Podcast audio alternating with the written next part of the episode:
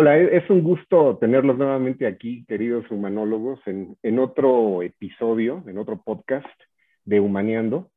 Y en esta ocasión, en esta ocasión me, me siento súper, súper orgulloso de, de, recibir a una persona que, que es una experta en, en, la materia que tocaremos y aparte yo, yo la admiro por, por toda su labor social. Eh, ¿De qué vamos a hablar el día de hoy? Déjenme darles antes de, de, de, hacer esta presentación ya más en forma. Un poco lo que, lo que estaremos conversando en esta ocasión es temas de responsabilidad social.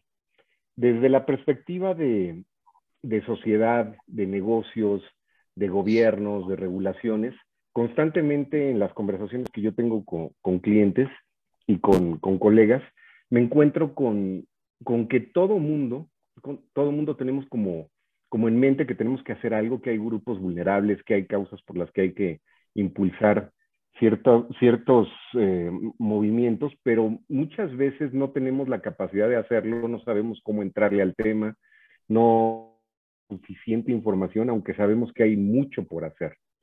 Eh, en esta ocasión ahondaremos en, en, en, qué significa responsabilidad, responsabilidad social y me gustaría hacerlo mucho desde la perspectiva de esa conexión que hay entre sociedad y, eh, organismos privados, es decir, empresas. Platicando con, con algunos clientes de, de, humanólogo, pues de repente se, se tiene la convicción de hacer algo, algo que esté alrededor de voluntariado, de elegir una causa e impulsarla, pero, pero es tan complejo el tema que yo daría para muchas, creo que daría para muchas sesiones, porque hay tantas causas posibles para entrarle, grupos vulnerables, temas de, ecología, temas de, apoyo a grupos indígenas. Hay, hay, diferentes formas de entrarle y creo que es, es, casi, es casi imposible poder abarcar todos. En esta ocasión, me, me, me siento muy, muy orgulloso de, de presentar a, a, Janet Arriola, pues, que es, es maestra. Janet tiene un currículum impresionante. Eh, ahorita ella nos ayudará a profundizar un, mucho más en el mismo currículum. Pero bueno, yo, yo tuve la posibilidad de conocer a Janet cuando yo en lo particular eh, era responsable de la parte de, responsabilidad social como, digamos, como decano en, en Deloitte Consulting México. Y, y, exploramos muchas opciones, ¿no? Exploramos apoyar a, a jóvenes vulnerables en ciudades, exploramos apoyar también a, grupos indígenas, exploramos también apoyar a, a, temas de personas con discapacidad, pero en particular nos fuimos por dos caminos. Uno, por el tema de personas con discapacidad en México, que también es profundo, pero también lo hicimos a nivel de, de grupos indígenas en México. Y ahí tuve la fortuna de conocer a Janet, Janet como, como fundadora de, de ProMéxico Indígena, de Fundación Mazagua, como parte de, como, como parte, como titular de la cátedra Carlos Slim Elú en, en la Facultad de Responsabilidad Social de la Universidad de Anáhuac, que es una de las universidades más, más importantes en, en, el país, en, en, México. Ya ella nos platicará un poco más qué está haciendo y 20 mil cosas, ¿no? Janet, pues yo creo que ha dedicado buena parte de, de, los últimos años y de su vida a esta causa. Janet, es, es un gusto tenerte aquí con nosotros y, y compartir tu experiencia. Gracias por regalarnos su tiempo. ¿Quién eres, Janet? ¿Qué te Al mueve? Jorge, gracias a ti. Gracias por el gran ser humano, humanólogo que eres, porque son muchos años que has venido apoyando, comprometiéndote de fondo con esta noble causa. Bueno, yo soy eh, una mexicana más, amante de los pueblos originarios de este gran país, eh, soy licenciada en Administración de Empresas por la Universidad Iberoamericana. Tengo maestría en, en, Ciencias y Humanidades por la Universidad Anáhuac y tengo doctorado en Innovación y Responsabilidad Social por la Universidad Anáhuac. Eh, fundé eh, la Fundación Prosona Mazagua en el año de 1900 97 y eh, la México indígena en el año de 2008. ¿Por qué? Porque ya no nada más trabajábamos en el área del Estado de México, sino por petición de líderes indígenas, fuimos replicando la experiencia a otros estados de la República. Mi vida se fue, si yo te digo, Jorge, pues yo de chica quería ser historiadora, amaba la historia, me encanta pues el arte, me encanta la filosofía. Bueno, en esta parte de mi maestría sí me pude dar un pequeño gusto, pero a mí la vida, y yo siempre lo, he dicho y lo diré porque me lo, lo, soñé, a mí me lo pusieron desde el cielo, es, eh, he trabajado por los pueblos indígenas. ¿En qué sentido he trabajado? Pues buscando poner la parte, el granito de arena que yo puedo a tratar de mitigar esas condiciones de lacerante pobreza, de exclusión social y marginación en las que vive la mejor parte de nuestro país. El alma y la esencia de esta tierra mexicana son sus pueblos. Y tú dime qué pasaría de un ser humano sin alma. Pues se muere. Entonces, ¿qué le está pasando a México si hacemos un paralelismo? Pues México está no en su mejor momento. Yo siento un México decadente porque no está en sus pueblos no están bien, su alma no está bien y por tanto notamos una serie de cuestiones a lo mejor imperceptibles, ¿no? Que dices, ¿qué tiene que ver eso con los pueblos indígenas? Pues tiene que ver todo. Son los que le han dado identidad a esta tierra son el origen, la raíz, la causa motora de lo que somos, de nuestra forma de comer, de nuestra forma de vestir, de nuestra forma, nuestra música. Son uno mismo con esta tierra mexicana y por tanto creo que si trabajamos en este contexto por mirar a los pueblos y trabajamos unidos, lo vamos a hacer muy bien también este, pues soy, soy mamá de tres hijos, ¿no? Paralelo, ya soy abuela de tres nietos, que sí me han cambiado la vida definitivamente.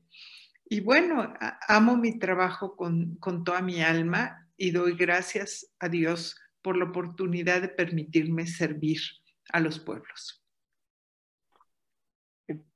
Janet, pero yo, yo, yo me pregunto, y ¿en qué momento, en qué momento alguien con, con, la, pues, con la capacidad, con la profundidad, con los, con los estudios que tú tienes, con las ganas, decide pues dedicar su vida prácticamente a esto. Es porque yo creo que de alguna forma muchos de nosotros hemos tenido algún tipo de acercamiento a una causa social, o ojalá que muchos lo hayamos tenido, pero es muy diferente decir, me voy a dedicar a esto. Yo creo que hay, hay grandes obstáculos en el camino desde decir, a ver, no nada más dedico mi tiempo, sino genero un mecanismo, una entidad que lo haga formalmente, involucro a más gente, involucro a más, más, eh, más, especialistas, gente que tenga pasión. ¿En qué momento pasó esto? ¿Y, y, a qué te has enfrentado? Pues mira, Jorge, ni, ni bien lo, lo entiendo. Yo cuando empiezo a ver las cifras y empiezo a ver los resultados en el campo y digo simplemente, ¿cómo pasó todo esto? Eh, no puedo dejar de dar gracias y ver la mano de Dios. Ha sido la conjunción de varios aliados y como que siempre se ha abierto esa puerta, ese camino.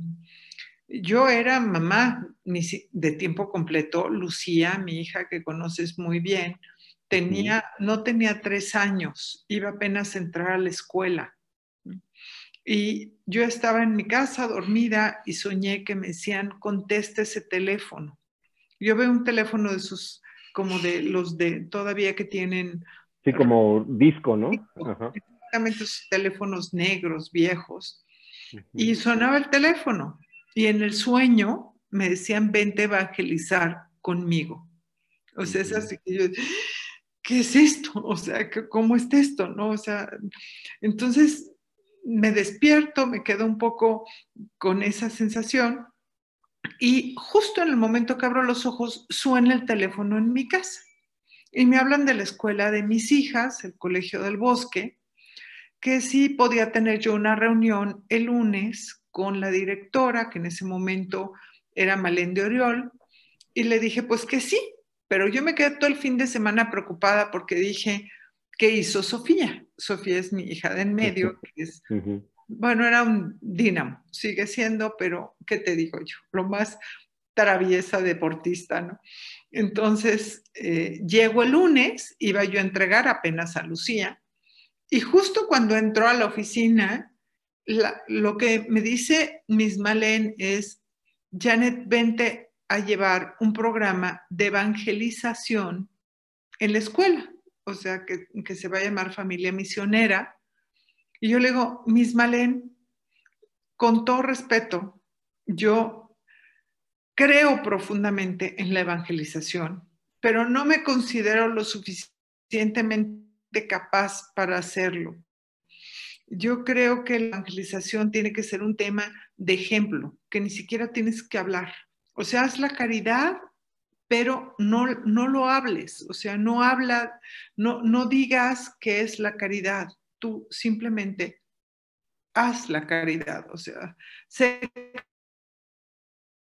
entonces, eh, le digo, aparte si me preguntas este, teológicamente o muchos fundamentos, pues yo soy católica, por supuesto, pero no conozco a fondo como para decir, pues yo soy capaz de esto.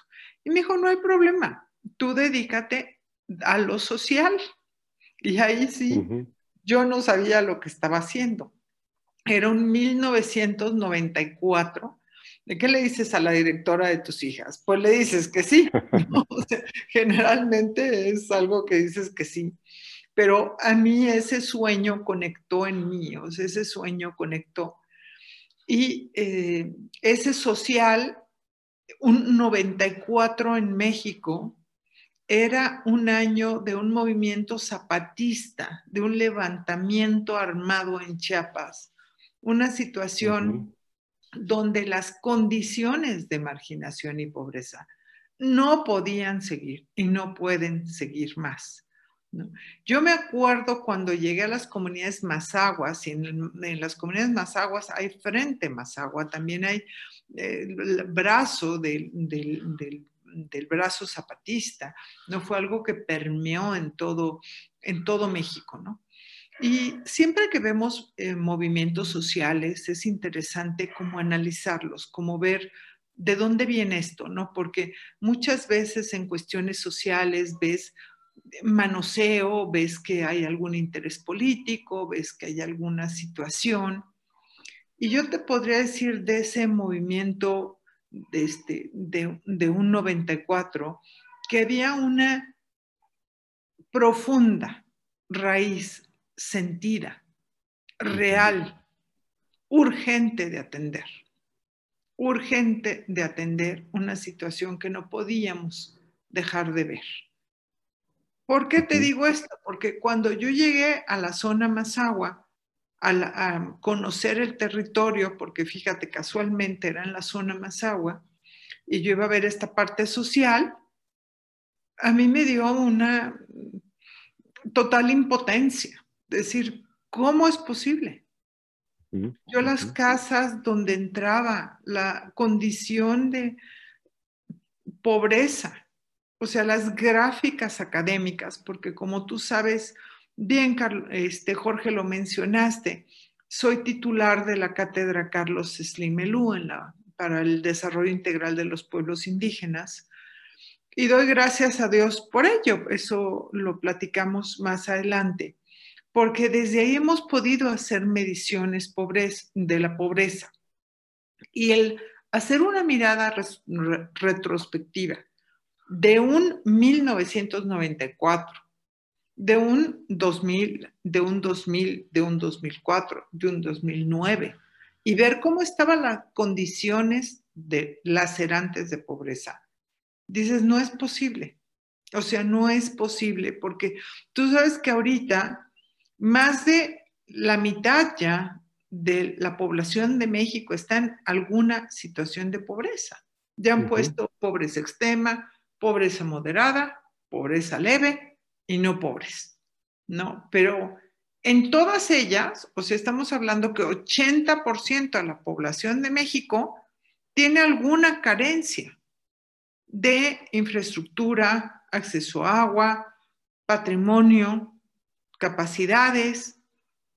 Entonces, es sumamente delicado este panorama. Bueno, ese 94, cuando yo empecé a reunir este, papás voluntarios, ¿no? médicos, de los médicos de la escuela, y decía, a ver, ¿quién, ¿quién está? ¿Quiénes son los médicos? ¿Qué especialidad? Ya olvídate especialidad, ¿no? Pero al menos un médico con especialidad te atiende todo, ¿no? Que nos daban su tiempo, su sábado completo y pedíamos eh, medicinas a, las niñas en hacer colectas con sus abuelitos, este, mandaban medicamentos, mandaban dinero, mandaban los 10 pesitos, los 20 pesitos, lo que cada quien pudiera para poder mitigar, ¿no? Porque íbamos cada mes y las mismas mamás y las mismas niñas se daban cuenta de esa situación o sea, yo me acuerdo una vez Sofía, mi hija, Jorge, y es así, o sea, te cuento esta parte. Al visitar las casas, de repente tocamos la puerta y abre la puerta una niña de la edad de Sofía, mi hija, que en ese momento tendría ocho, cuando mucho. Sí, no, yo creo que tenía un poquito. El que tenía ocho era Fernando, no, tenía seis años. Y abre la puerta y se encuentra una niñita y le pregunto yo, ¿está tu mami? ¿Está tu mamá? ¿Podemos ver a tu mamá? Y me dice, no, me dice, mi mamá se fue a trabajar. Yo estoy a cargo de la casa. Y le digo, ¿cómo? Me dijo, de mi hermanito, yo tengo que ver este, de darle comer a los animalitos, de darles agua, de limpiar. Yo nada más veía la cara de mi hija. Así. Ya sabes, o sea, y decía, la casa era un cuartito con un colchón en el suelo, con una mesita y una Virgen de Guadalupe. Esa era la casa. ¿Ya me entiendes? y, su mamá iba a salir, el papá migrando, la mamá este, viendo cómo completaba con alguna faena para llegar y la niña acá. Cuando llegamos a la casa, Sofía pidió una bolsa de esas de basura, de esas grandotas, y agarró todos sus juguetes, sus peluches amados, todos los echó y dijo, todo lo que tengo lo entrego. Eh, todo, pero todos sus amados peluches, o sea, los puso, sus juguetes amados, y los cerró en una bolsa. Cuando en ese momento también un, doctor, bueno, que fue de los que siempre estaban entre tantos otros, pero siempre lo recordaré, ¿no? El doctor Fletes, ¿no? Que decía, bueno, ¿qué es esto? O sea, he dado 400 consultas, 500 consultas. Esta situación es gravísima. Me decía, estos pacientes no pasan la noche por falta de un suero y de un antibiótico. No eran cosa serio, pero, o sea, es reversible, pero si no tenemos ese suero o ese antibiótico van a morir. Y este y este y este necesitan intervenciones quirúrgicas serias, fuertes. No, no, no. ¿Cómo vives con eso, Jorge? ¿Cómo vives? ¿Cómo, cómo, cómo haces como que no viste? Que es en un momento, ¿qué es lo que nos está pasando ahorita en México, no? Y el tamaño, ¿no? Yo, yo, yo veía por ahí algunas cifras del Banco Mundial que habla de cerca de 500 millones de personas en el mundo, digo, del, de las 8 mil de 8 mil millones de habitantes que somos, hay 500 millones que se consideran grupos originarios, grupos indígenas. Pero lo, y en México, pues según el dato que tú veas, estamos entre 16 o 21 millones de personas, que son números muy importantes. Pero lo, lo que es realmente complejo es que una buena parte, cuando menos 15, 20% de ellos, se caracterizan por estar en esta pobreza extrema, ya ni siquiera en los, en los cortes menos, eh, menos complejos, sino en el, más, en el más profundo, ¿no? Y, hay, hay, otro dato ahí también que a mí me parece súper interesante. O sea, estas 500 millones de personas se les considera como gente que está viviendo o salvaguardando de alguna forma, porque son parte de su comunidad, lo que se reconocen como reservas de la biosfera del mundo. Y es, la gente que tiene ese conocimiento, que tiene esa habilidad, que tiene esa capacidad de adaptación de lo que, de lo que puede ser también un modelo y pues de darles una vida mejor y de preservar sus costumbres, pero al mismo tiempo también de, de darle certidumbre al ser humano, a la especie, de que las áreas protegidas realmente están protegidas por gente que cubre sus necesidades básicas, ¿no? Y que no tienen, eh, que no tienen también una condición de vida precaria en, lo, que, en lo que tú le, mires, ¿no? Pero creo, creo, que es una situación que, pues bueno, no, no ha sido necesariamente atendida, ¿no? Tú mencionas 1994, esta situación que pasamos en México, en, en Chiapas, yo veía un documento que publicó la ONU, si no me recuerdo por ahí de 2004, 2005, que son los derechos de los grupos indígenas, que, que lo leía con atención y, y por qué un documento de esa naturaleza sale hasta 2005, 2006. O sea, ¿qué, ¿qué, ha pasado todos los años previos, no? Esto es fuerte, ¿no? Es muy fuerte, Jorge. De hecho, estoy trabajando, preparando un artículo en ese sentido, ¿no? De la declaratoria de los pueblos, todo lo que se ha construido, por ejemplo, la OIT tiene un trabajo profundo, serio, magnífico. La misma declaratoria es magnífica. La ves, ves todos los puntos y dices, pues sí, es lo que los pueblos quieren o lo que los pueblos aspiran. Pero del dicho al trecho, o sea, están todos esos tratados internacionales, están firmados por los países, pero en la práctica son inexistentes. O sea, las condiciones, la defensa, la salvaguarda de todos estos pueblos es, deja mucho, mucho que desear, ¿no? Lo que dices es interesantísimo del, del medio ambiente. Los pueblos indígenas son uno mismo con la madre tierra en todo, pero en, en su vida, en simplemente los puntos cardinales, el sol, el agua, el fuego, el aire, ¿no? La tierra, todo es uno mismo, o sea, son inseparables. ¿Cómo, cómo cuidar esa, esta tierra? La mejor manera es cuidarla. Pero tú llegas al Amazonas y ves buques extrayendo petróleo, poniendo en riesgo ya los delfines rosas, tala kilómetros y kilómetros completamente talados, aserraderos completos del Amazonas, el incendio que se dio hace un año y medio, dos años, ahorita estoy perdida con este tema de la pandemia, ¿no? Pero que de muy recientes fechas y que estaba comprometiendo y poniendo en riesgo y en peligro toda esta situación. ¿Y quién era quien lo estaba defendiendo? No los presidentes, no las empresas. Quien estaba defendiendo el medio ambiente en ese momento levantando la voz eran los pueblos de América, ¿no? Que estaban por, por esto. Y creo que eh, para mí los pueblos, como te digo, yo entré en una forma así, era la vida. Yo estoy segura que eso estaba algo que tenía que ser, ¿no? Que yo vine a, este mundo, lo, lo, he ratificado con muchos líderes espirituales indígenas que me han dicho que sí, que es una tarea, ¿no? Yo vine a, a poner mi partecita, yo vine a poner ese granito como si tuviéramos un gran collar, pero de conocer las comunidades, de conocer a los pueblos indígenas, lo único que me ha hecho es enamorarme de ellos. Para mí ser indígena es algo aspiracional.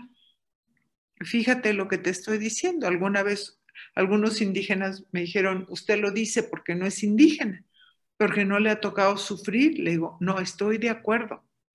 Pero ustedes son descendientes de esos grandes hombres que admiramos Tú pregunta en el mundo, después o paralelo con la egipcia, ¿cuál es la cultura más conocida en el mundo? Y te van a decir la cultura maya. Ahorita estamos entrando en Yucatán.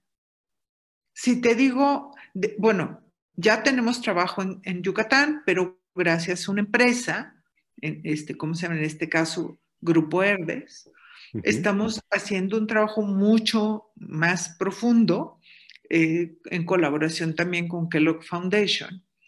Y te puedo decir que esos descendientes de los mayas que están vivos, que existen, ¿no? que vienen y traen ese legado que admirábamos de astrónomos, de eh, médicos, sanadores, interpretaban constructores, arquitectos, y admiramos, y hoy tienen unas condiciones de desnutrición que se reflejan no en flacura, sino en gordura. O sea, tienen sobrepeso y desnutrición. Y falta de acceso a agua, etcétera, etcétera, todos los servicios de empleo, una situación gravísima. Entonces, esos pueblos, si lo vemos de esta manera aspiracional, ¿qué puedo yo aprender como mexicano de ellos? Eh, me, quiero detener un poco en esto que mencionas, Janet, que me parece brutalmente importante. Yo, yo por ahí leía un dato de, de Singularity University que nos dice que hay gente en el mundo que, a ver, déjame replantear, que muere más gente en el mundo por consumo excesivo de azúcar que por hambruna. Entonces, creo que esto también trae un tema de hábitos con lo que mencionas de, de estos grupos indígenas y hay, otro dato también que a mí me parece brutal, donde el nivel de expectativa de vida en general del mundo ha ido creciendo. Y en el caso de grupos indígenas se estima que casi en cualquier lugar donde estén, tú mencionabas el Amazonas, mencionabas Chiapas o podemos mencionar cualquier otro, casi en cualquier lugar es 20 años menos de expectativa de vida de una persona indígena al promedio. Y dices, bueno, esto tiene que cambiar. Y yo, yo yo he, platicado contigo y he leído muchos documentos que tú me has compartido, donde veo lo que, lo que ProMéxico, Indígena, Fundación Mazagua, etcétera, hacen. Creo que sería como muy útil que, que nos platiques algunas de las iniciativas en esta transición donde, donde tú decidiste dedicarle tu vida. ¿Cómo, cómo, cómo opera esto para, para los humanólogos, para la comunidad que nos está escuchando en este podcast? ¿Cómo, es el día a día donde tú tienes iniciativas y sé que tienen dimensiones? ¿Cómo opera, Janet? Mira, este, Jorge, cuando ves eh, el tema de la pobreza, la pobreza la tenemos que ver como una variable que restringe el desarrollo. Eso es la pobreza, algo que está restringiendo esa eh, posibilidad de que tú hagas la vida que tú quieras, ¿no? A mí me gusta mucho la definición de Amartya Sen, que dice que para generar desarrollo hay que, hay que generar capacidades en las personas, para que cada quien elija la vida en libertad que quiere vivir. ¿no? Y es exactamente lo que hemos tratado de hacer en ese papel como te mencionaba, de humildad, de admirar profundamente. Es que, ¿qué les voy a dar? O sea, los pueblos son un legado en, sí mismo. Que en ese momento en que estén bien esa esencia y alma de México, pues ahora sí vamos a ganar el fútbol y las Olimpiadas, y te lo firmo. Y vas a decir, Janet, no estamos hablando de Olimpiadas. Y esta parte aspiracional ¿no? El, eh, tú me hablabas de cifras de 16, 20 millones de, indígenas. Yo te puedo decir que esas cifras, esas son perfectas, son oficiales. ¿De quién dijo me reconozco como indígena? Pero hay miles, y me ha tocado conocer, que no se reconocen como indígenas porque les avergüenza.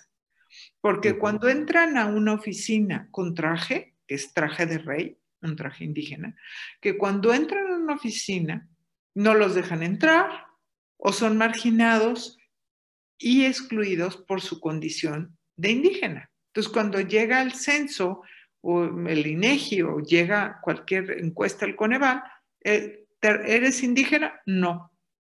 Y sí lo son.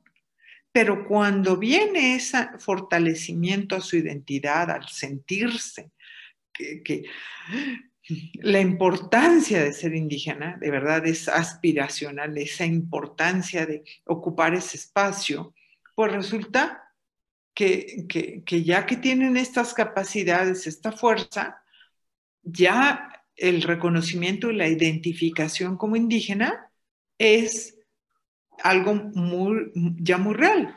Tal es el caso de San Felipe del Progreso, zona Mazagua, donde empezamos a trabajar con San Felipe y San José, que hoy se reconocen como uno de los municipios con mayor identificación, sino el, con mayor identificación de todo el Estado de México y del país, de personas que hoy se reconocen como orgullosamente mazaguas y otomís. Entonces, ¿qué pasó? ¿Qué pasó? Cuando en, ese, en esa historia que te cuento, de ver un no a un antibiótico, no a un doctor, no a un medicamento, una situación de eh, falta de acceso a agua, falta de oportunidades. Este, hay un parámetro pues, de todas estas variables que restringen desarrollo, acceso a agua, acceso a mercado, acceso a alimentación digna, salud, educación, ¿no? que están muy ligados todos esos, este, para la FAO, están muy ligados, a, por supuesto, a los posteriores ODS y anteriores este, objetivos del milenio. Entonces, ¿qué hicimos? O sea, en un momento dado, como yo te digo, yo como persona decía, en mi total desconocimiento, quiero ayudar, pero ¿cómo será? No? Y uno de los puntos es escuchar. Es primero escuchar, primero adentrarte. Me acuerdo que me fui al Museo de Antropología en ese momento y me leí todo lo que había de Mazaguas eran 14 artículos en ese momento, ¿ya me entiendes? Y ahí me quedaba en la salita o sacaba copias y me las llevaba y las leía con calma, ¿no? Y empecé a ver la grandeza de lo que significaban sus, eh, simplemente los, los mazaguas, la lengua, porque no es dialecto, es lengua. Las personas no le escriben, hablan en mazagua, pero la manera de escribir es a través de su bordado. Que venía de una serie de simbolismos sagrados ligados a filosofía, a estados de ánimo, a procesos históricos que han vivido internos en la comunidad. Y tú ves a alguien de pueblos indígenas y a lo mejor te lee a través de ver este, determinados este, bordados, porque es una forma de expresión. Entonces me empecé a dar cuenta que estaba ante un mundo nuevo, maravilloso, que yo invito a todo tu auditorio a acercarse y a conocer, porque es fascinante. Y entonces dijimos, pues, ¿cómo empezamos? Exacto, ¿cómo entrarle, no? ¿Cómo entras? En ese momento, en ese 94, me dijeron los líderes y las personas, queremos una clínica médica. Yo me quise morir. Así, la palabra exacta.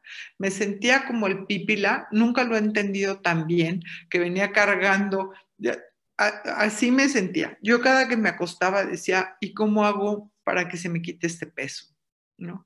El peso me, refiero a, decir, si yo tuviera en mi bolsa los medios para poder poner esa clínica, pues, pero no lo tengo, no lo tengo, ¿no? A lo mejor este, ¿qué, puedo hacer? Y aparte no entiendo nada de medicina, nada de, bueno, sí sé inyectar, pero es como si no supiera. Y no, estoy familiarizada.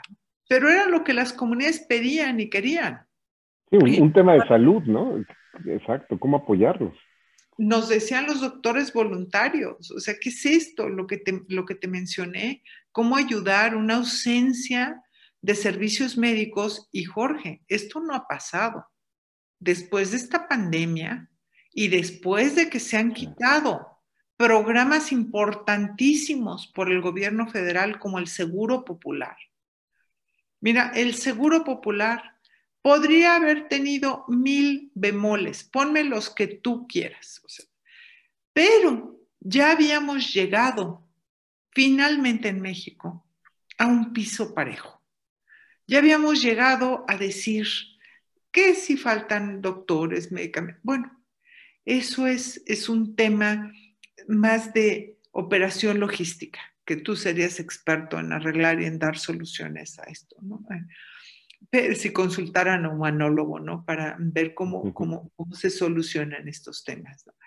Pero la problemática es que ya cualquier persona, líder indígena, una familia, una señora, tenía su credencialización y podía llegar a cualquier hospital, no al, al, al, más bajo y al que menos tiene, que es lo que está pasando ahorita.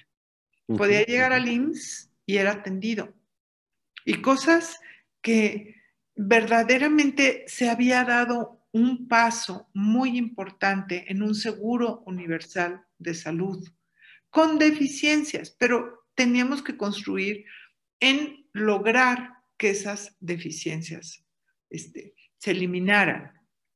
El tema de alimentación, lo que tú estás comentando, llegaba yo a las comunidades Mazaguas o Chiapas o las que me pongas y te encuentras, ahorita el caso de Yucatán, dos litros de refresco, así, o varias botellas de litros de refresco. Y dices, ¿a qué obedece o por qué es esto? Porque no hay agua. En Jopelchen, municipio maya maravilloso, Campeche, el por sembrar con agrofertilizantes como Monsanto, como toda esta parte, se han contaminado los mantos friáticos. Imagínate los mantos de esa gloriosa península de Yucatán que tiene cenotes y todo está contaminado con glisosfato por los fertilizantes químicos y estos agroquímicos que matan la tierra una tierra roja se convierte en arena gris donde no vuelve a salir ni hierba. Imagínate eso. Entonces, esto ya pasó y hay pruebas, una beneficiaria nuestra se fue al Tribunal de la Haya a poner la queja de que ya las familias mayas de Hopelchen en sus niños ya tienen en la sangre glisosfato. O sea, imagínate el nivel de problemática. Y eso quiere decir que la selva, selva tropical en distinta altura, selva de jaguares, de Campeche, está en riesgo. Está en un profundo riesgo porque se talan campos, zona de, de selva, para sembrar este tipo de cultivos de soya, de maíz transgénico. Y imagínate una situación. Pero bueno, entonces, ¿qué es esta parte donde ves todas estas variables o esta situación en la alimentación y dices, ¿por qué estamos tomando indiscriminadamente refrescos? Estás tomando indiscriminadamente refrescos porque no tienes agua. Tú imagínate una vida sin un vaso de agua. Acabamos de hacer una campaña en donde se veían las comunidades el acarreo del agua, la necesidad de tener un vasito de agua para lavarte la, boca, lavar tus manos, lavar a tus hijos, lavar tus trastes, para vivir, para cocinar, para vivir. O sea, ¿de dónde arrancas? Entonces eh, me preguntabas qué hemos hecho como como fundación, ¿no? Eso fue al paso, ¿no? Al paso de, pues el primer tema y fue de colecta de peso en peso y de, bueno, ¿qué te digo? Y esto es, es muy importante porque no nada más vino de pesito, no, no nada más vino de la colaboración de muchísimas personas generosas, sino también empezó a entrar el presidente municipal, el gobierno del estado. Es que estamos construyendo una clínica ¿no? Es, ¿Por qué? Porque es una demanda comunitaria. Y en ese momento, pues en ese 94 me entrevisté con el secretario y me decía, pero aquí hay varias clínicas. eh, por donde van a poner ustedes la suya. Y yo le decía, sí, me fui a dar la, digo, secretario, perdone mi, mi falta de, ahora sí que de conocimiento. Estoy empezando, me está pidiendo esto la comunidad, pero voy a revisar todo. Me fui a revisar las clínicas y o no había médicos, o no había medicinas, o ambas. Entonces regresé con el secretario y le digo, secretario, ayúdeme, vamos a abrir, vamos a entrar, porque la situación es crítica, ¿no? Es, es crítica. Y de ahí empezamos con esta parte de salud, pero ¿qué crees que nos reportaban los médicos en el, dispensario médico sinanajense? Que sinanajense lo construyeron las, familias de hilada en hilada de, tabiques. Bueno, fue la conjunción desde la propia comunidad y todos los sectores de la sociedad. Y eh, llegaban, ya finalmente se pudo abrir con apoyo del gobierno eh, federal, que en ese momento fue Sol. Hoy, tristemente, Jorge, y vuelvo a repetir lo mismo, le han quitado a la sociedad civil el apoyo por parte del gobierno federal. Imagínate eso, una sociedad civil que estaba contribuyendo a ser una parte, porque ¿dónde entra la sociedad civil? En donde el gobierno no ha podido llegar. Entonces podemos hacer una sinergia maravillosa quitan el, apoyo.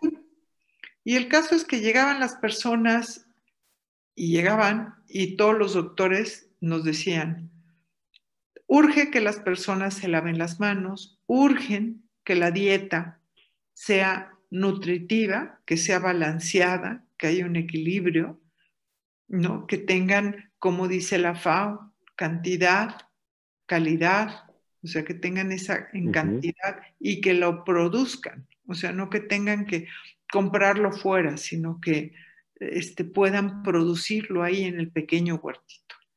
Entonces, una cosa nos fue llevando a la otra. El, punto a hacer era agua. ¿Y agua cómo? Tú hablas ahorita con cualquier comunidad y te va a decir en tu bar. ¿Sí? Pero en las asambleas comunitarias lo que veíamos, decíamos, sí, en tu bar suena muy bonito, pero ¿quién se ha puesto a pensar en drenar? O sea, tenemos todos los ríos de México hechos pedazos por el drenar. Porque si entubas y limpias el agua de drenaje, no hay problema. ¿No? Es, más caro. Pero aquí viene el, el hablar con la comunidad y preguntarle, a ver, ¿cómo lo hacían tus abuelos? ¿Qué hacían tus abuelos? No había entubado. ¿Qué había? Decían, pues ellos cosechaban el agua. Y fíjate casualmente, y esto es de los pueblos de América y del mundo, no es invento de, de nadie, es, siempre lo han hecho. Y hoy es la conclusión de todos y cada uno de los foros mundiales del agua. ¿A qué te refieres exactamente con cosechar el agua? captar, el agua de la lluvia. Exacto, exacto, y aprovechar el mismo afluente que tienes, ¿no? De ahí. Que, que, de hecho por ahí, digo, no, no sé, me enteré hace poco que, que tuvieron un, premio, el Global Energy Award. No, no, sé si tiene algo que ver con esto, si nos puedes platicar un poco más, porque al final es una forma de hacerlo sustentable, ¿no? Es asistencialismo versus desarrollo, y creo que el tema es que sea sustentable y sea continuo, ¿no? Hagas lo que hagas, ¿no? Pero si nos puedes platicar un poquito a ver de esto, ¿qué, exactamente qué, qué, qué es lo que, lo que ustedes eh, obtuvieron? Em, acaba, va a ser público hasta el 8 de noviembre, por eso no, lo hemos, pero sí te comparto porque pues es el más alto reconocimiento del mundo, es una fundación de Austria, que es el Global Energy Award, y ganamos el, el Premio México, o sea, cada país va ganando una experiencia, entraron 1.800 proyectos o más de estos, este, 180 países a concursar. Fue sumamente reñido, sumamente complejo, pero ha sido eso, Jorge. O sea, este premio viene sustentado en que dices, a ver, vamos a explorar. ante, te lo digo, ante mi desconocimiento completo del tema y el aprender e inspirarme de los pueblos y aprender de ellos. Simplemente en salud, sí, sí, la salud, la medicina alópata, sí, abrir un centro, pero hay una medicina mucho, muy importante, maravillosa, que no tenemos debidamente explorada en nuestro país, que es la medicina tradicional. Claro. No, y que hay mucha riqueza detrás de eso, ¿no? Es la base de todo, ¿no? Y que puede suplir, imagínate la industria, Jorge, lo que puede significar, porque hoy qué pasa, laboratorios vienen y sacan plantas y extraen plantas, las procesan y hacen las medicinas, pero ¿dónde quedó la ganancia para los indígenas? Y así del saber de esos grandes abuelos que tuvieron en el pasado que admira todo el mundo, hay muchísimo que contar. Pues en el mismo sentido, entonces es al aproximarte a, a los pueblos indígenas, tiene que ser con ese respeto de qué hacían tus abuelos. A ver, ¿tú crees que lo que hacían tus abuelos te serviría? Porque no tenemos el dinero para entubar, pero si tuviéramos el dinero para entubar, corremos el riesgo de al mismo tiempo encochinar tus mismos mantos, tus mismos arroyos, tus mismos lugares. Eso es lo que queremos, ¿no? Entonces, en un diálogo en asamblea, pues viene esta parte de con qué contamos, pero qué hay y también exploras por otro lado qué, qué, qué es, a dónde va la tendencia del mundo, ¿no? Y la tendencia del mundo a través de los foros mundiales del agua va a captación de agua de lluvia. Los foros le llaman captación de agua de lluvia y los indígenas le llaman cosecha de agua de lluvia, porque los indígenas cosechan de la madre tierra y cosechan del cielo y cosechan, es todo, todo un misticismo, toda la, la, la visión teológica de los pueblos viene de ese pedir al sol, de ese pedir el agua, pedir el sol para la siembra, para la vida. En fin, entonces, de ese aprendizaje de qué, es, qué se sabe de organismos internacionales, qué sabe el mundo, cómo aprovechamos el mundo moderno, el mundo contemporáneo, toda la tecnología, en qué va, y cómo lo unimos a esos saberes, a ese origen de México, a ese origen de América y lo hacemos este potencial. Entonces, empezamos con una planta captadora de agua de lluvia y ahí empieza también la sinergia hermosa con las empresas. Hay Fundación Walmart, en verdad, de que dices, eh, estaba entrando a México, venía por un proyecto de nutrición, y yo le dije, pues si queremos nutrición, si yo estoy viendo que las personas toman refresco para suplir el agua que no tienen, pues como tenemos una planta captadora de agua de lluvia, que fue una novedad, fue ponente del Foro Mundial del Agua también, lo hicimos con el Colegio de Postgraduados, que es nuestro aliado estratégico en tema de agua. Entonces, en esos momentos apuesta y confía, por eso tú siempre me oyes decir, honraré tu confianza, porque es lo que debemos hacer, tanto los pueblos como nosotros con sociedad civil. Igual Mata apuesta por darnos el financiamiento para esa planta de agua.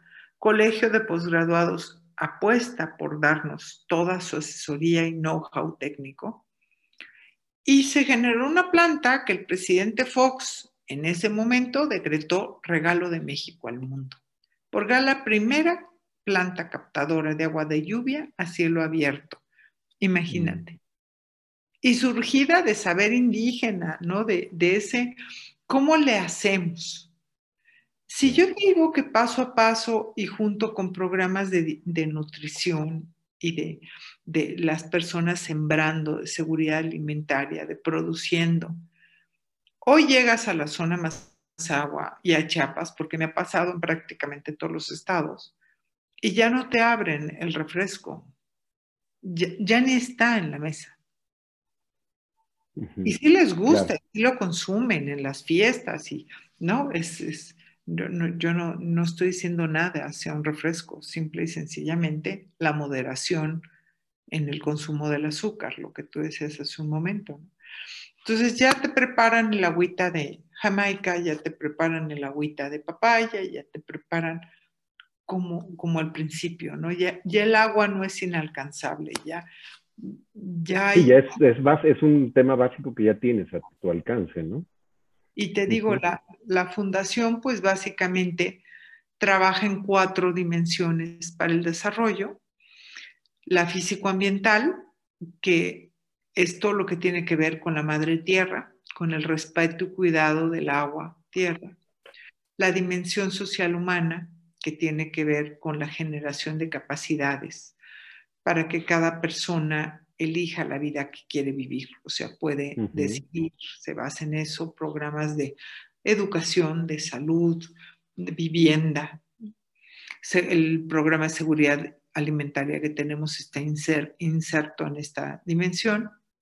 Luego, la dimensión económico-productiva, que tiene que ver con todo lo que sea generar recursos económicos. Las chivas en Guerrero, la miel en Campeche, el café en Chiapas, o sea, respetando el territorio, pero que les dé ingresos. Y eh, por último, la dimensión físico-ambiental, digo, la, la dimensión cívico-cultural, que es la que tiene que ver con ese fortalecimiento a la identidad, como el impulso a recuperar los saberes, la medicina tradicional, la lengua, los bailes, no esa identificación como indígena. Okay. Y este premio que nos dan mm, es, es un premio que viene y que dices, sí, sí se está notando, sí está haciendo la diferencia. Porque tú ves, por ejemplo, el campo en el Estado de México, en la zona Mazagua. Yo no sé cuánta piedra tenemos sepultada para hacer presas de gaviones, de mampostería, de tierra acomodada, etcétera, etcétera, etcétera. Zanjas trinchera. Se han sembrado más de dos millones de árboles. ¿Por qué? Porque parecía paisaje lunar de la tala. O sea, tú tala los árboles. Los árboles es un recurso que puedes usar sí y solo sí con la condición de que siembres 10. Claro, que haya un pues, retorno. Canadá, vive de la tala, pero ve Canadá. Es un bosque permanente, es, una belleza. ¿Por qué? Porque tienen una cultura, no, no nada más talo y ahí el, el cerro se queda a roca viva.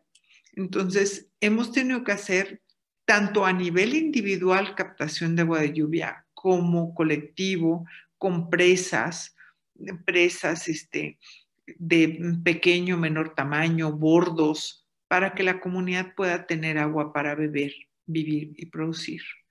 Entonces, en Chiapas, en Chiapas te puedo decir que nos cayó la roya, y digo nos cayó porque este, tú estás sufriendo y viviendo con la comunidad, ¿no? Y la actividad preponderante de un, de un este, Chiapas es el café y estaban ya los cafetales viejos con roya.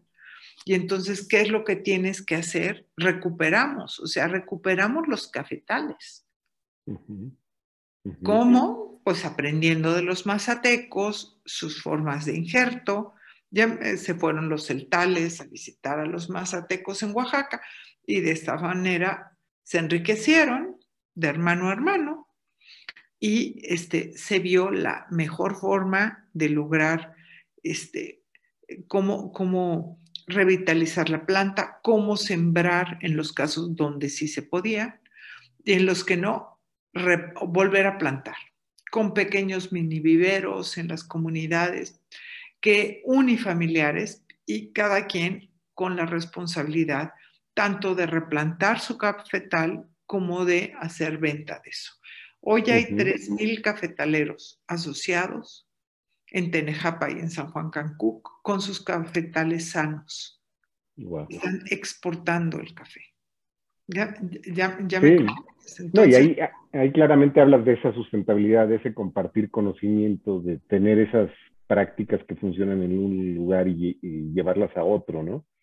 Ahora, me, gustaría regresar un poco al tema de, de cómo, cómo ayudar. O sea, hay diferentes mecanismos, ¿no? Está la sociedad civil, está el gobierno en sus diferentes eh, niveles, hay organismos multinacionales internacionales, tú hablas de, de, empresas privadas que reconocen la necesidad de entrarle. Y, me imagino que esto no es nada más llegar y, y, presentar una idea, sino hay que armar un caso, hay que tener métricas, hay que tener un modelo de impacto. O sea, esto es un tema muy serio, ¿no? Porque estás tocando vidas y estás tocando eh, eh, estás tocando el día a día de, mucha gente. ¿Cuál, es tu impresión y cuál crees que sea el, rol que tiene que jugar pues, la sociedad, las organizaciones? ¿Cómo, cómo, hacerles entender que, esto no es la actividad de una sola persona o de un grupo? Es, es algo muy integral, es muy, muy amplio. Pues eh, tiene que ver ese con, el, con, con pasión, con amor, en poder eh, comunicar, decirle a los cinco sectores de la sociedad mexicana, porque la verdad no podemos sin uno de ellos, por más que este, piense el, el, gobierno federal que sí puede omitir a la sociedad civil, yo creo que no. Tiene que entrar el sector social, el empresarial, el público en sus tres niveles de gobierno, tiene que entrar el académico, y el internacional. O sea, cada quien haciendo la parte que le corresponde, pero haciéndola muy bien. Y tiene que ser el ver esa problemática, como te dije, desde qué, qué quiere la comunidad. ¿Qué es ese territorio? Estudiar ese territorio en función de, eh, del agua, del tipo de terreno, de lo que está ahí, de cuáles son los usos y costumbres de ese territorio, de ese, lugar. Y hacer, como tú dices, un planteamiento, no un llamamiento, ¿no? ¿Cómo, cómo eh, esa planta de agua, ¿no? ¿Cómo llegas ante una empresa? Le dices, pues mira, es que hay desnutrición porque no, se, no tienen agua. El agua que llega de vez en cuando, de cuando conectan el agua, llega amarilla es agua que no la puedes tomar, entonces necesitamos hacer una planta.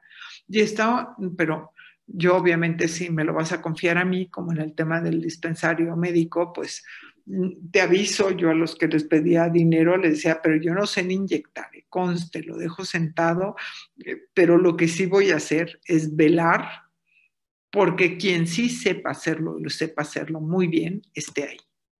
Por lo mismo aquí, ¿no? Es ese compromiso de cómo te invito, cómo te invito a que vengas a conocer esta mágica, maravillosa forma de vida, que vengas a conocer a los pueblos originarios de tu país, que son la identidad de la misma.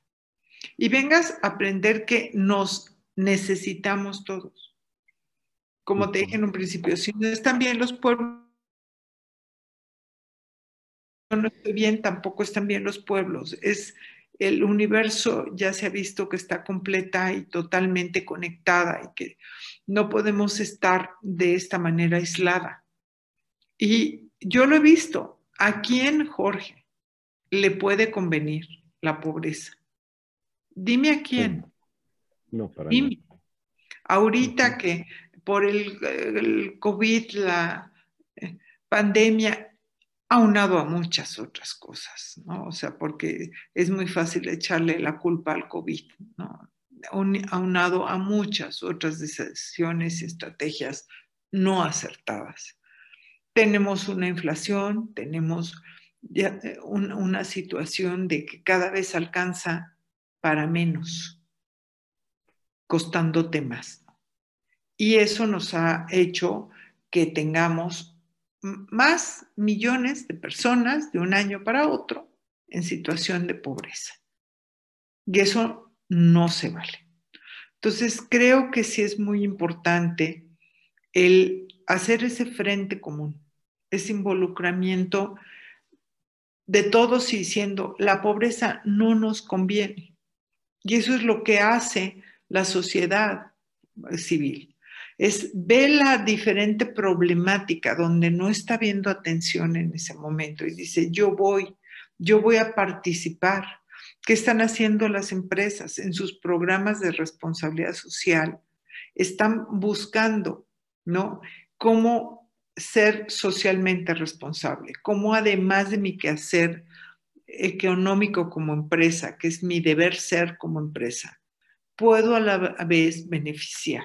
Y esto es muy, muy importante, ¿no? Entonces, en esta parte de sociedad civil tienes que buscar esa parte como de innovación. ¿Cómo sumo la innovación a esa responsabilidad?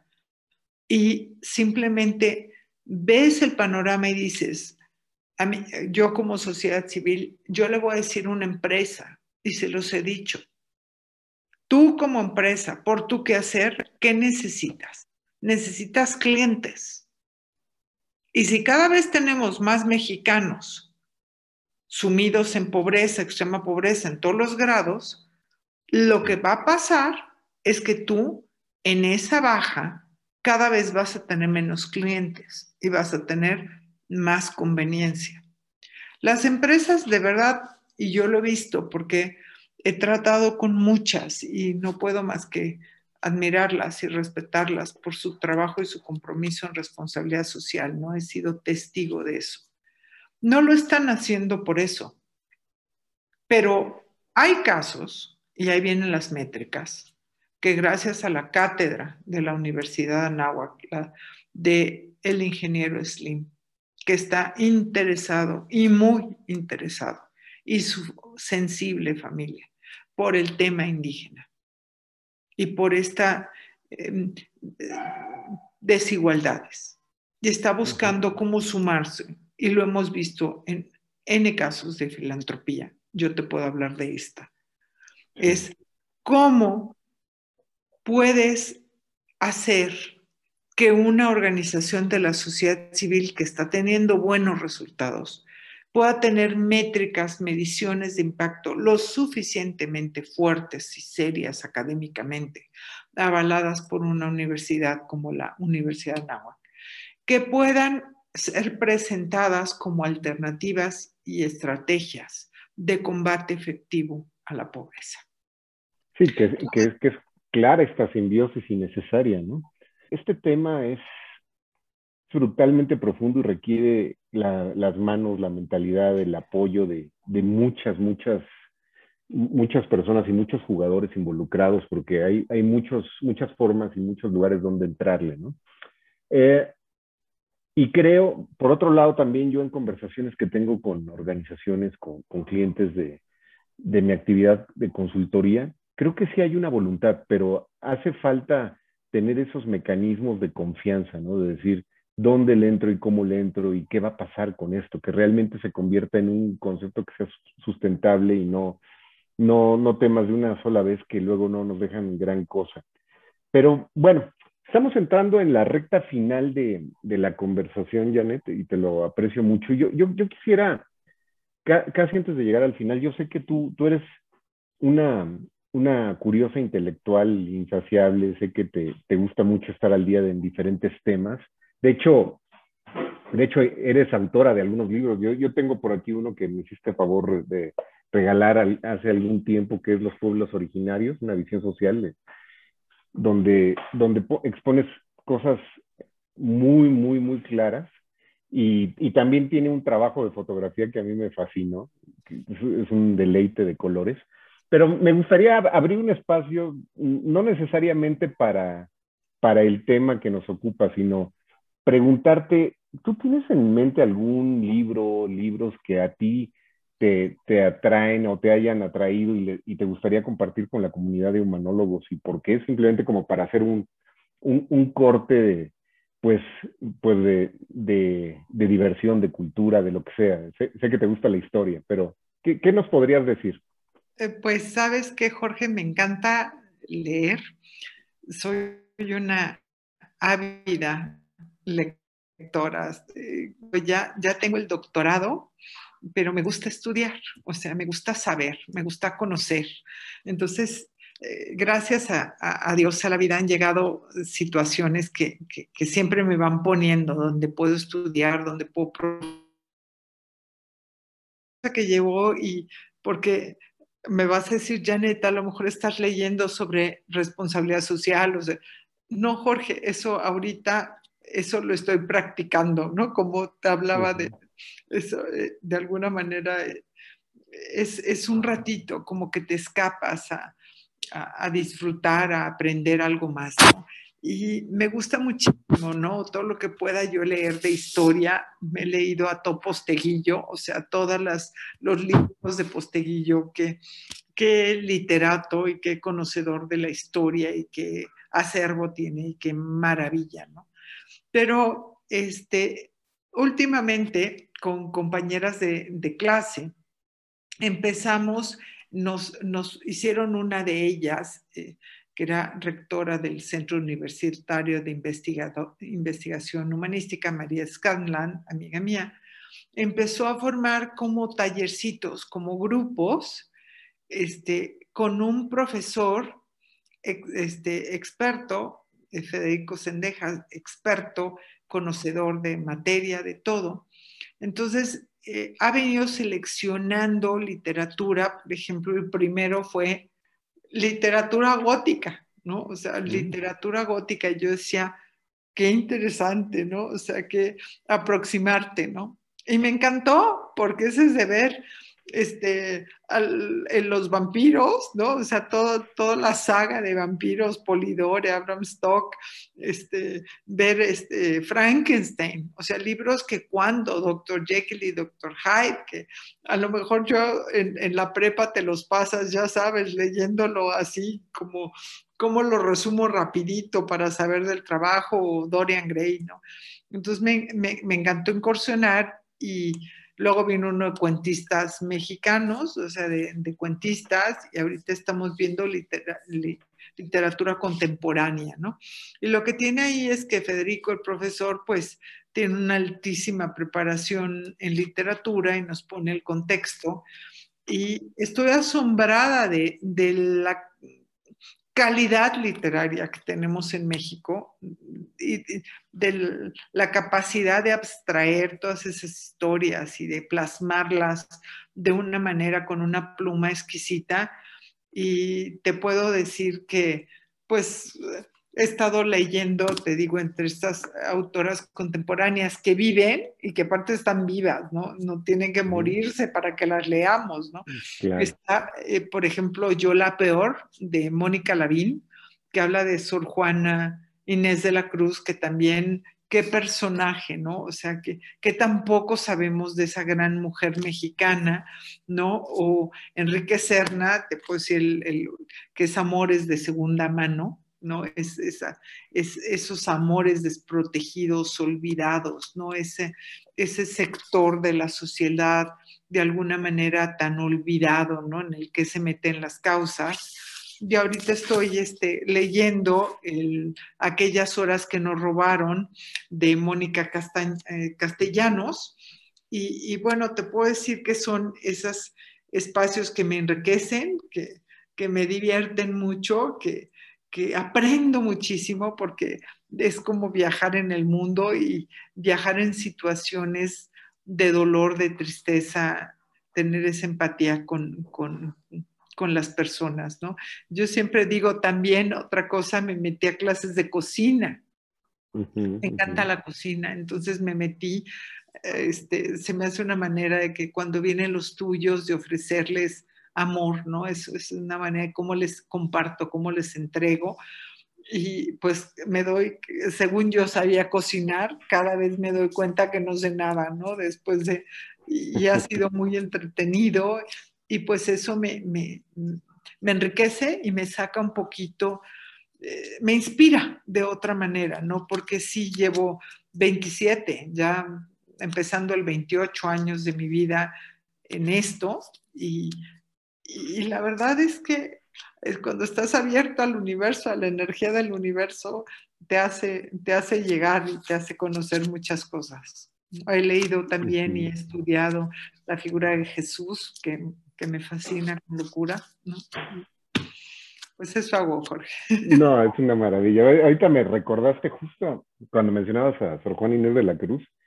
Hace no mucho decidí volver a leer el de Respuesta a de la Cruz y, me parece impresionante cómo, cómo, esos documentos tan pequeños pero con tanto contenido, eh, no, no, necesitas demasiadas páginas para, para poder escuchar a alguien que hace más de 200 años tenía un punto de vista brutal en, en, en la historia. Pero bueno, muy bien, me, me, gustaría, eh, si no tienes inconveniente, Janet, cerrar con dos cosas. Uno, una, un, primer tema es que nos platiques de lo que traes puesto. Veo que traes un, un, trabajo que seguramente es, no sé si sea blusa o sea vestido, pero que nos platiques un poco de dónde es. Y dos, que nos des una reflexión final. Qué belleza, mira. Bueno, eh, hay algunos ah, colegas que van a escuchar esto a través de Spotify y no no tendrán el privilegio que tienen los de YouTube de poder ver el, el fondo que tienes en primera instancia y dos, el, la, ropa que portas. Pero si nos platicas qué es y dos, una reflexión final y cómo, cómo podemos conectar eh, con, con ProMéxico Indígena y si alguien tiene algún interés también en, en conectar contigo, en apoyar de alguna forma, pues también poner esos puntos de, contacto, ¿no? Claro que sí. Pues bueno, eh, lo que platicábamos en el bloque anterior, de que los pueblos, apostar por los pueblos. Aparte de que nos va, yo, yo ahorita que doy gracias, que gracias a ellos me he convertido en un mejor ser humano. Y por eso invito a todos a estar cerca de esta gloria y bendición de aprender, de tenerlos, de caminar a su lado, ¿no? Porque estoy segura que al igual que yo no tenía idea de nada, pero vas a, vas, simplemente el amor y la intención en ello te va haciendo hacer las cosas que, se deben de hacer, ¿no? Entonces, eh, igual que le digo a las empresas, igual que lo digo, ¿no? Que es el momento de abordar las causas de México. Yo obviamente estoy en el tema indígena, pero es agarrar y echarle montón, como dicen los indígenas, entre todos, entre todos los sectores. ¿Por qué? Porque a nadie le conviene, a nadie le conviene la pobreza. Yo te digo que a través de este vestido, ve nada más lo que se puede hacer. Este vestido una vez lo llevé al, un evento de cooperación este, europea y me acuerdo que hubo una recepción en la Embajada de Bélgica y me decía la embajadora, por favor, te compro tu vestido. Ya sabes, y le digo, ¿sabes qué? Te mando todos los datos, todas las cosas, pero es, es, me dijo, es que no puedo dejar de verlo. Le digo, no, no, es que es hermosísimo. O sea, es un vestido que la tela está hecha en pedal de en telar de pedal y el bordado en telar de cintura. Las horas. Imagínate, Jorge, aparte de la belleza, las grandes colecciones, ¿no? Esto es una fuente de riqueza. Lo que se ha hecho eh, en este tema no ha estado bien hecho, porque no ha tenido esa parte ética y moral de responsabilidad social de hacer las cosas bien. Se han plagiado cosas, bordados, grabados indígenas y se han explotado comercial, textilmente, sin que haya ganancia para los indígenas. Pero tú nada más imagínate las cadenas de ganar, ganar y de construir que puedes hacer como lo veíamos en, este traje, ¿no? Este traje es eh, de la Reinsar, o sea, es, es bordado, la comunidad es Chiapas, ¿no? Es el tal, y es todo, ¿qué te digo? Un, simbolismo de formas de verde, de greca, que se ha perdido. Ya si le dices a la comunidad, a lo mejor qué quieren decir todos esos grabados, lo está perdiendo, pero nos hace ir por más, ir a ver cómo, cómo rescatamos, ¿no? A lo mejor hay un filólogo, eh, una persona que sepa de semántica y de semiótica que dice, yo voy a ser voluntario y quiero entrar a averiguar, ¿no? ¿Qué podemos rescatar? ¿Qué todavía existe? ¿Cómo podemos interpretar porque atrás de esta Sofía. Entonces es, es esa parte de, de apostar por lo nuestro, de ir por lo nuestro, no vivir en esta pérdida de identidad de México. Si nosotros nos acercamos y bebemos del origen, bebemos de las fuentes, de quiénes somos como país, qué queremos y hacia dónde vamos, vamos a poder construir entre todos algo mejor. Entonces, es este entrar, es este, este ver y aparte, si quieres atender carencias sociales, pues en el tema indígena están todas, pero todas, ¿no? Es, es, una gama impresionante, pero es una gama que lo único que te va a dar es riqueza, riqueza espiritual, te va a dar riqueza como persona, riqueza emocional, te va a dar todo y una fuente de oportunidades. Imagínate la, cocina, todo lo que puedes hacer, ¿no? Yo creo que es una invitación a los empresarios y a todos que están haciendo una labor maravillosa, ¿eh? a, que podamos demostrar que sí se puede, como estamos haciendo con la cátedra, sí se puede combatir la pobreza, sí se ha logrado. Tenemos todo un reporte de gráficas de seguridad alimentaria, suficiencia alimentaria, suficiencia económica se han cambiado cifras, ya me entiendes, de, municipios, de microregiones completas, que eso es esperanza. Entonces, eso le gusta a las empresas, eso le gusta al sector internacional.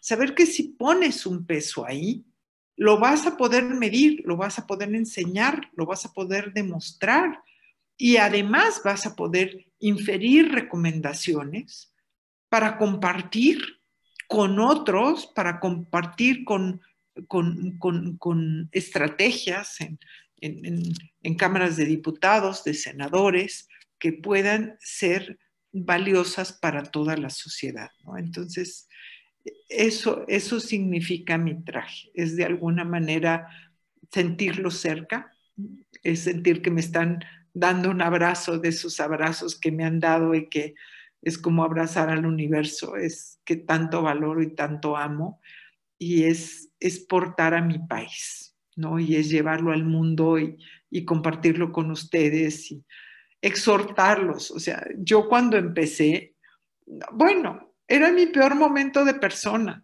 O sea, a lo mejor si dices, bueno, es que era mi mejor momento económico. Mi... No, les dijera mamá con niños chiquititos. O sea, eh, fue algo imprevisto, ¿no? Pero hoy ves la fundación con estos resultados y ese premio internacional ahorita de Global Energy que nos tiene tan felices y tantos reconocimientos. Pero eso se construyó pasito a pasito. Yo lo único que les pido es que no dejemos de sentir, que no dejemos de comprometernos, que no dejemos de mirar al otro, del saber que en el otro está la solución no para el otro, sino puede estar mi propia solución en mi propia vida, de compartir, de caminar juntos, de interesarte, que no nos lleve este mundo tan materializado, tan globalizado, en donde voy por mí, para mí y por mí. Yo les puedo decir que los pueblos indígenas piensan en colectivo y van en colectivo y tenemos que aprender de ellos si empezamos a reflexionar un poco sobre eso y a decir, pues voy a aportar, porque ¿en dónde está lo pequeño y en lo grande? En todo está, o sea, con salvar una vida. Eso puede valer mucho, mucho más que todo el trabajo que puedas haber hecho en 28 años, ¿no? O sea, todo es importante, todo cuenta y, pues yo soy una apasionada y, gracias, Jorge, este, por todo lo que has hecho, por todo. Eres un humanólogo en todo el sentido de la palabra. Doy gracias a Dios por ti, por conocerte. De verdad, eres el mejor consultor, eh, de verdad, así, porque lo he visto en todo el bien que tú, tú desde tu consultoría, desde humanólogo, desde el Deloitte, todo lo que has hecho siempre por servir a los pueblos de México, a que resurjan en su grandeza y ocupen el lugar que les corresponde en la historia, porque por eso trabajamos todos. No, gracias, gracias Janet. Y pues yo creo que el mensaje es, esto requiere un trabajo en conjunto importante. Pondremos en, en, los títulos de YouTube, en, en los comentarios, los puntos de contacto donde pueden establecer alguna charla contigo, con cualquiera de los profesionales que están en, en la fundación, porque hay gente muy, muy profesional y dedicada. Gracias a ti por, por esa profundidad. Yo, yo en lo personal digo, me, me encanta esto.